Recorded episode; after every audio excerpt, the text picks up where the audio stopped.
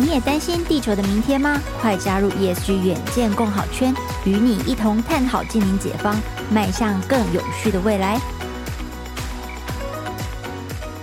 欢迎收听远见 On Air，各位听众朋友，大家好，我是主持人远见杂志总编辑李建兴。好，今天我们的来宾呢是我的母校哎，丹江大学品质保证稽核处的稽核长林燕玲，燕玲稽核长好。各位远见 On Air 的听众朋友们，大家好，我是丹阳大学屏保处稽核长林彦宁，很高兴来到这里。其实看到淡江大学哈，我有格外的一个亲切感，因为因为淡江是孕育我四年的一个母校哈，所以说哈，我会写新闻两个字也是淡江学来的哈，就所以说哈，淡江成就了我一辈子的志业。那后来呢，因为我们在做大学排行榜的部分，其实跟淡江有很高的一个连接。其实淡江这几年的表现，也让我这个老校友脸上有光啊。刚刚我跟叶宁在聊说。哇，在我们那个时代的时候，其实私校大概排名比较前面的，大概是辅大啦、东海啦，那淡江、中原或者是东吴，大概是第二群组的。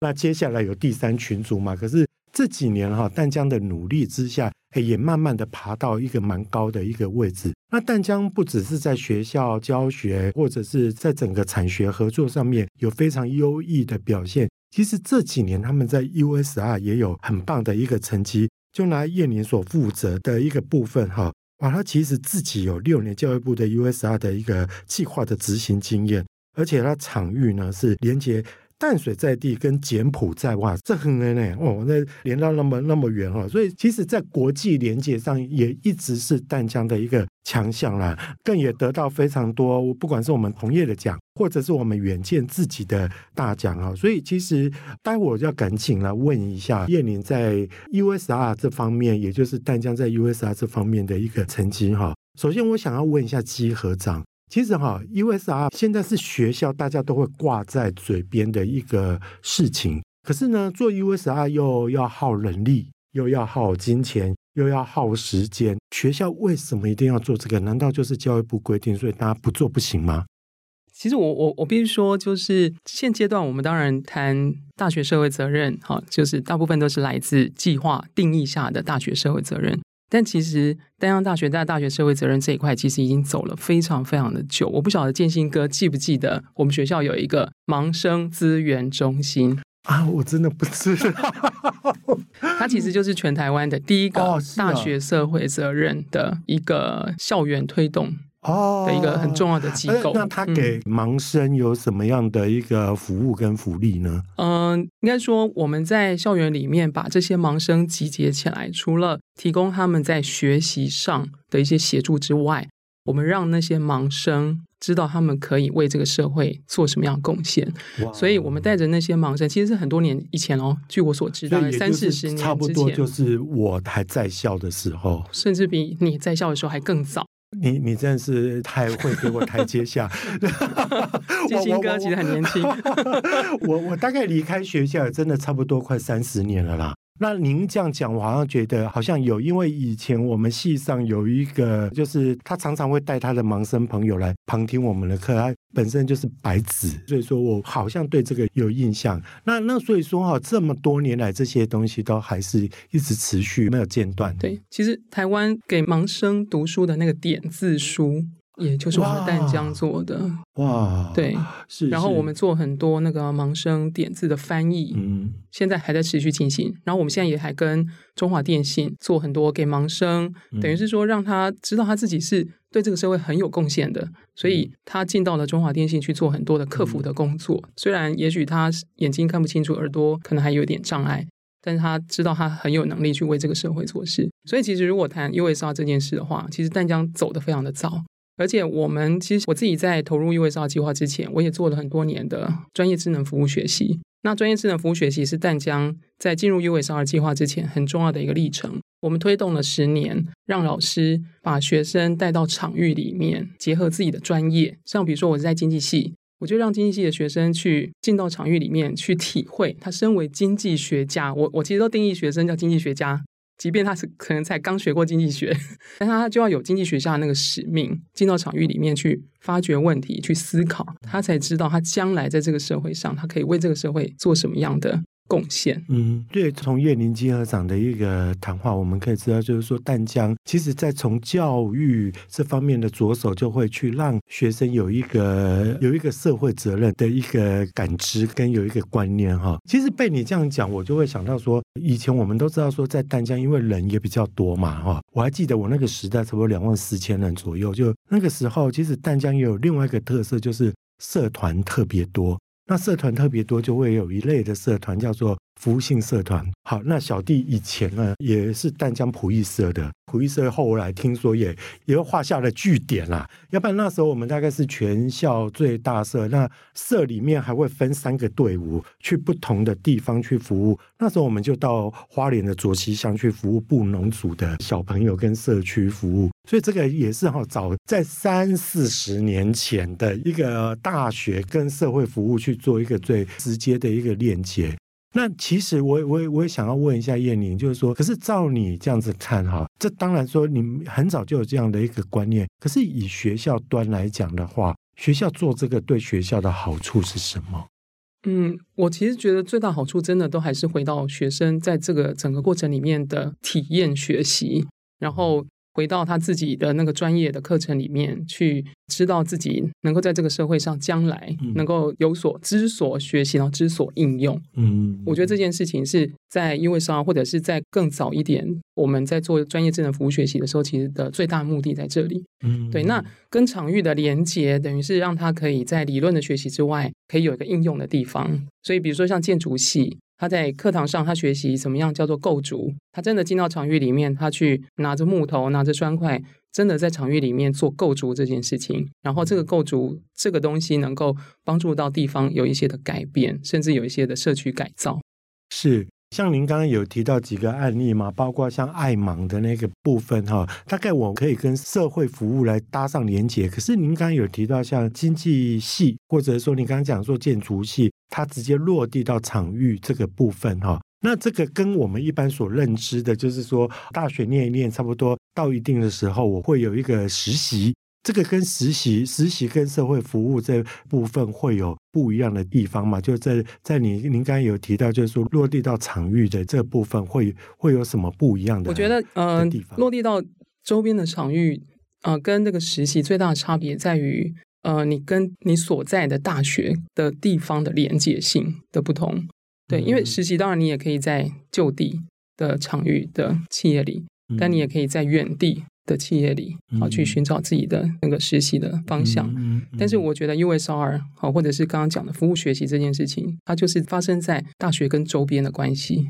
嗯、建构在大学跟社区的关系上。是。那以淡江来讲的话，哈，我们这么多年来哈的一个演进，就是您刚刚有提到，我们算是一个先先驱者，就很早哈就开始在介入这样的一个工作。那到现在，我们有没有有有没有什么特色是跟别的学校不太一样，或我们的做法跟别的学校在做 USR 最大的区别在哪里？嗯。我觉得，如果就淡江大学跟在地的这个连结性的关系来看的话，我觉得整个淡水城的发展历程里，淡江的历史就占了淡水城的三分之一的时间，因为我们有七十三年校史。那我觉得淡江本身就跟整个淡水城的那个融合性是非常非常高的，它其实就是淡水城的一部分，淡江就是淡水一部分，淡水也是淡江的一部分，所以它原本就是这个城市历史发展轴里面的一环。我觉得我们在因为首尔的这些，无论是各个计划，因为我们其实有总共有五个计划，这五个计划其实都在做不同面向的工作，甚至有一些海外的连接，但其实都跳脱不出所有跟淡江淡水历史有关的那些连接。嗯是叶，你可以帮我们举几个例子吗？就是说哈，有有哪些？你说，例如你刚刚有提到，就是说五大的计划，或者是说现在带领着学生一起跟地方去做的连结，或者说比较经典的计划，你印象深刻的计划有哪些？我就以我自己在操作的这个计划来说好了哈，因为我在 USR 计划已经有六年的时间。嗯、那我自己的场域是淡水到柬埔寨，嗯、但是我们是以水资源。来当做这个主题啊，水资源的探索跟水资源的发展。那呃，把这样的一个东西带到柬埔寨，就是因为淡水它其实曾经是一个，你不要想说它靠着淡水河，它其实是一个缺水的城市。嗯，所以在淡水的很多的聚落里面，它就发展出了很多不一样储水或者是去收集这个水资源的一个形态。好，比如说在山里面的蔡家村。他们就用了比较比较能够引水的这个水路或水郡的这个方式，去让整个聚落有水。然后或者是像电子里啊，他们就是到深山里面去把凿这个水路，把水引下来，或者是有一些地方它是凿井的这个方式取得水资源。那我们就把淡水这个过去三百年来的这个水资源的历史的脉络，我们把它带到柬埔寨同样非常缺水的地方。在当地，我们试着去发展出可能也适合他们来取得这些水资源的一个形态。是，其实哈，我我觉得各个学校都有在做 USR 啦，然后如何去选一个主题，就变成是一个非常重要的过程哈。就是说，燕玲老师你自己在看的话，当初为什么会选定这样的一个主题？那甚至就是说，为什么连接的地方哈是是柬埔寨，而不是其他的地方？这一定有一些缘由嘛。因为我当初会在这个场域里面做，因为我是从专业智能服务学习开始进到 USR。我在做专业智能服务学习的时候，因为专业智能服务学习强调的就是那个专业的那个部分，我是用我的劳动经济学的课程在操作。那我的劳动经济学其实是在谈劳动市场，所以我最一开始的是在课堂上告诉学生这些专业知识之后，要他们把它做一个转译。去进到淡水一些比较偏乡的中小学，啊，让他们用大学生的方式去告诉当地的青少年关于一些劳动权益，啊，因为可能已经有学生开始打工了嘛，啊，或者是他可能不知道的情况下，他已经在当童工了，我们就把这个知识带到淡水比较偏乡的学校里面。是，啊，刚开始是这样做，那我们就在这样的操作过程当中，曾经有一次的活动是面对新住民，那。我们在面对新住民的时候，其实有很多的语言隔阂，所以我们就透过了一些活动设计，让这个语言隔阂不要在这个过程当中变成是一个障碍。结果没想到，我们的设计的活动内容可以让新住民很轻易的就了解我们想要传达的这个劳动知识。所以那次的活动之后，我就进一步想说，诶，如果我们可以进到原住民的家乡去做这件事情，或许这些新住民就不用离乡背井到海外来这么辛苦的工作。那时候我的想法是这样。所以我就跑到了课外组，跟他们说，我们有没有可能有这样的机会到东南亚？因为课外组他有一支服务队，就是到东南亚，就柬埔寨，他们有去柬埔寨跟泰国。我就去跟他们说，你们有没有一个什么样的据点可以提供给我，我来试试看。我我带着劳动经济学的学生，我们进到新住民的家乡，我们来做这件事情。那我们做的内容还是一样，结合经济学的专业，然后我们透过一些课程的设计，打破语言的障碍。然后我们把可能可以协助他们翻转生活、翻转经济的这些知识带一点到他们的生活里。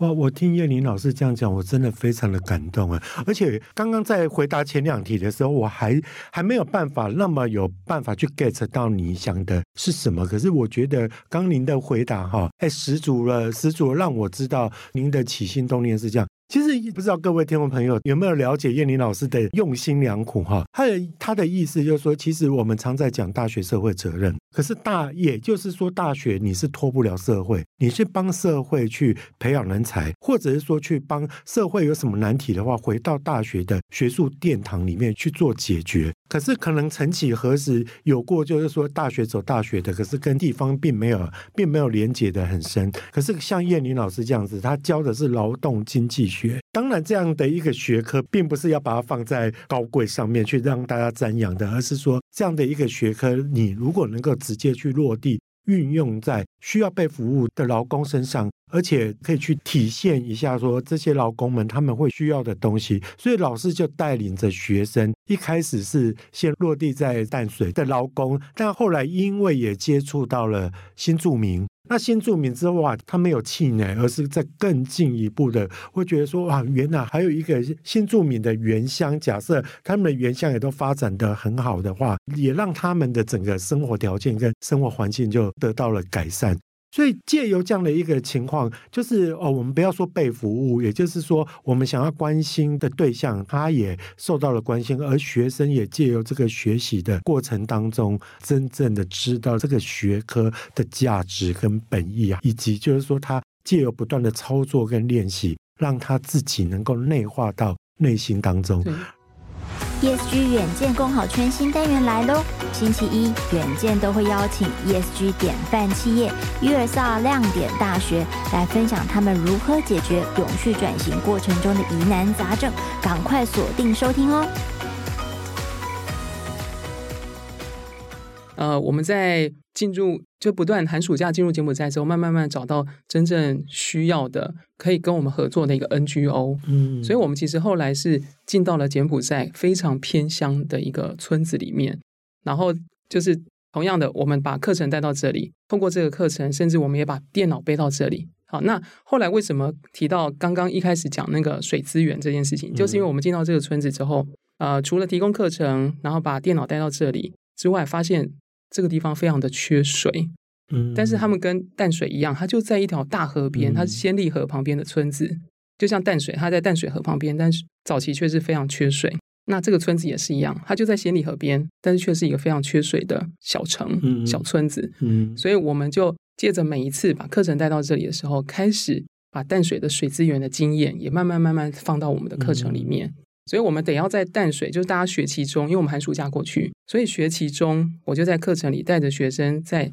淡水上上下下、山里海里，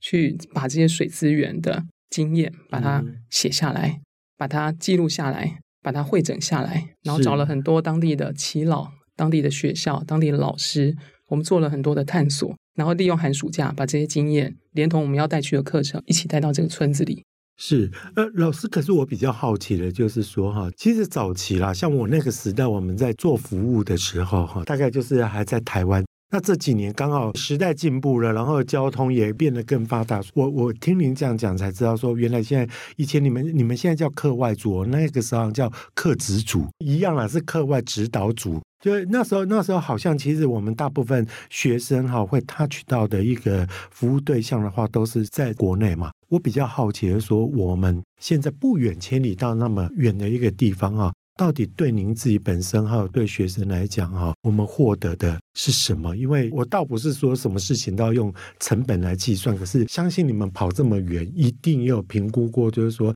那那反馈到我们自己身上的会是什么？我觉得看到最大的改变就是学生他会变得更加珍惜他在台湾享受到的任何所有的一切。嗯，因为我们进到柬埔寨，真的所有东西都非常缺乏。我们每天吃不好，睡不好，蚊子蚊虫非常的多，睡得很困难，然后又每天要很繁重的教学工作，从早到晚，晚上又要准备隔天，然后又热又没有暖气，他就会开始去珍惜说，原来我在台湾是这么的幸福，然后。柬埔寨的学生，他们来上我们的课，他们真的是眼睛那个渴望学习的那个眼睛，真的会让我们难忘。他们都没有人在划手机，他们其实很特别，他们是一个跳过电脑时代的一个国家，他们其实都有手机，小朋友有手机也很普遍，但是就是山寨版啊或什么，反正就很是各式各样的手机都有。所以老师，你们到柬埔寨服务的对象是当地的。小朋友，中小学，中小学，然后带给他传播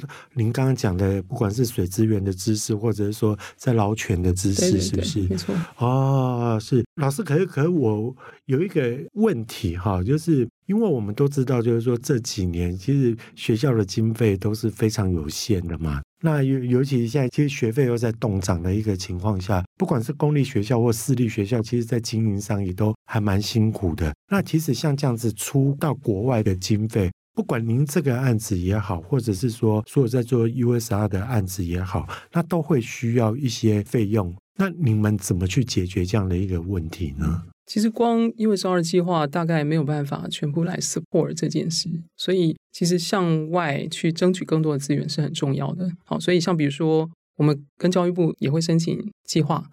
跟新北市的青年局好也会申请计划。华硕电脑他会赞助电脑，我们也是每一学期都跟他提申请，跟他募募就等募资就对了。对，那再来一个很重要就是跟校友企业来募款。对，嗯，说到校友非常有感哈，因为我现在也是校友，但我没那么有钱了。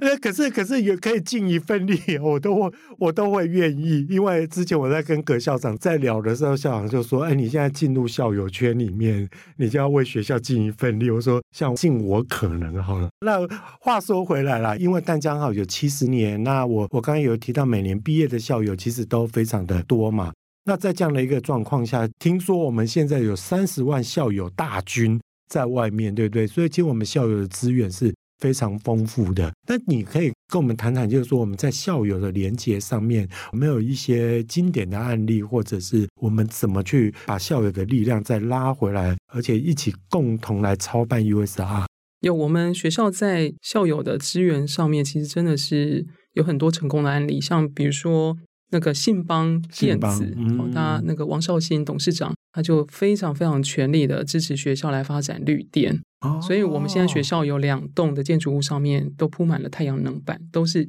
信邦电子。是我想再多提供一个案例，就是像我自己，因为我不是操作了 USR 计划，接触了水资源这件事情，嗯、所以我我自己在我们商管学院也成立了循环经济。嗯，与绿色金融研究中心哦，那这个中心下面其实就做了很多跟场域里的一些水资源相关的议题，在这边可能有做一些实验或者做一些研究。我们校友之一的这个龙远集团庄子华董事长，他就赞助了我们这个中心，对啊，所以也也非常支持我们正在进行的一些。工作是我我我看叶林这边哦，也有给我一个资料，就是婴幼科技是不是？那英佑科技跟我们学校连接又是什么呢？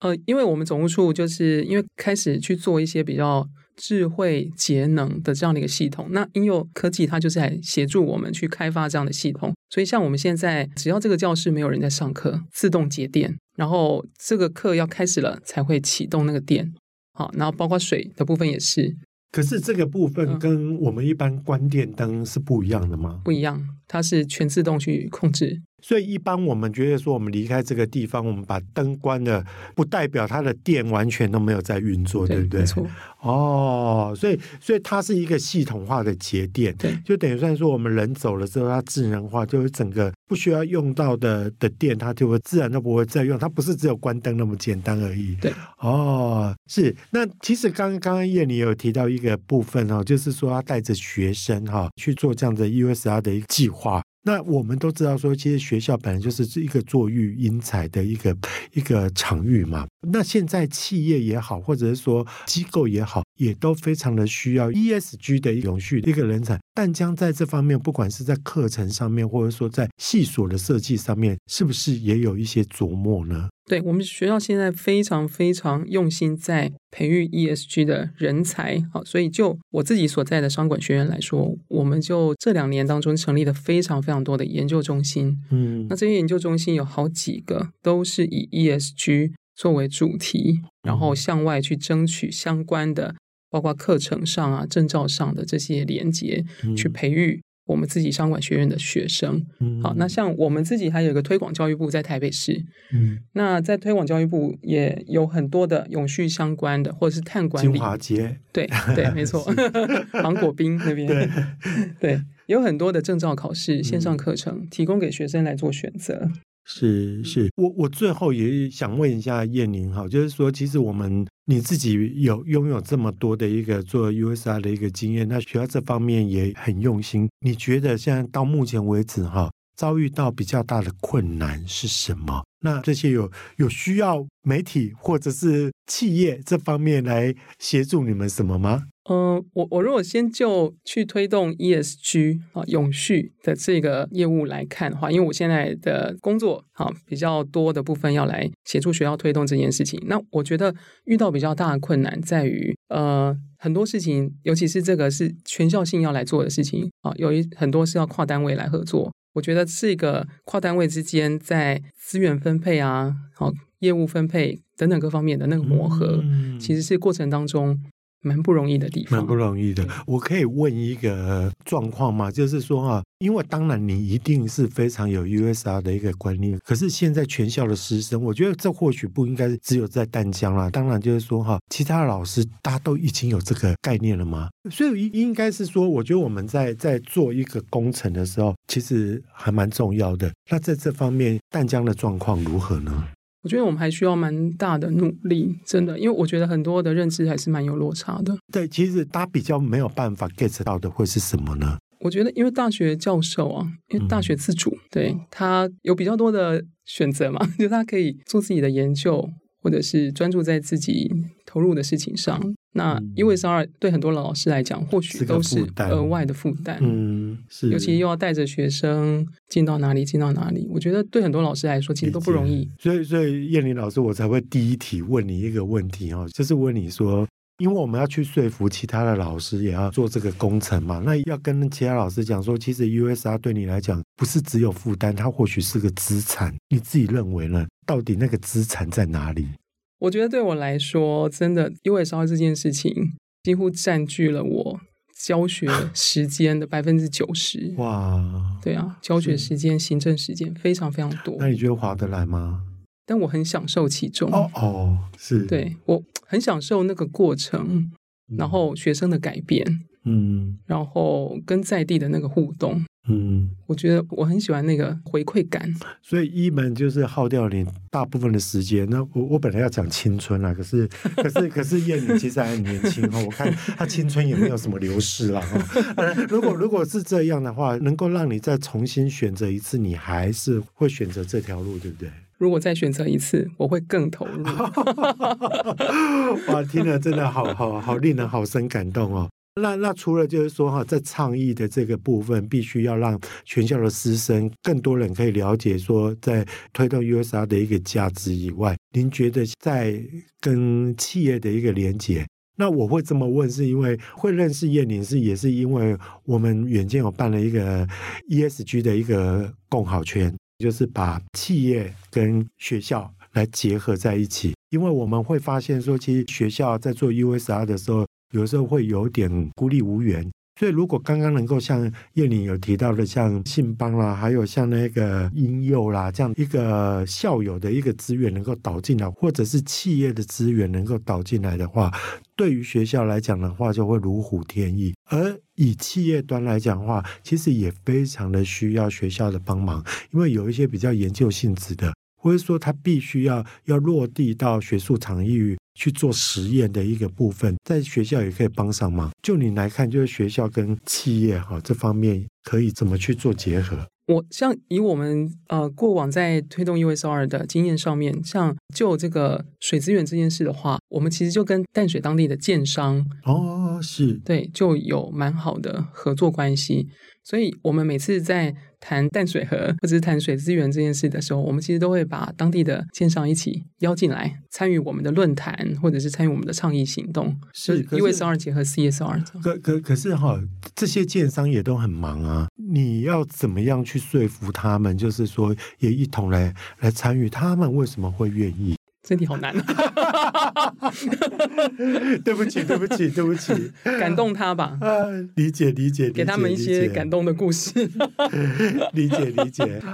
好，我必须要说哈，其实叶玲是一个非常有热忱的人哈。那一般的老师大概就是我教学，把我的所学哈教给学生，那学生有学到，大概我的使命也就这样子结束了。可是哈，其实刚刚听叶玲在讲他的一个历程，你就会发现哇，他同时要做很多的工，譬如。他跑到异地异乡，他要寻找题材，然后他备的课又不是他原本他自己应该要负责的那些 TA，而且他刚刚有讲了，他用了百分之九十在做这个部分。大家会不要看说那百分之九十，他说那所以他只有百分之十在他的本业，不是，其实因为他是个老师，所以他他的本业要顾好之外，他另外要去 create 出其他百分之九十的一个一个时间哦，所以他费的时间是我们一般的老师的一点九倍。所以说，我觉得真的非常了不起，而且其实这样的一个事情啊，值得大家一起共同来完成，而且共同来推动哈。好，那今天真的是非常谢谢燕玲来接受我们的采访，那也希望你的希望工程好，或者是愿景工程能够越做越好，越做越大，而且感动越多的人，然后包括校内的师生也好，或者说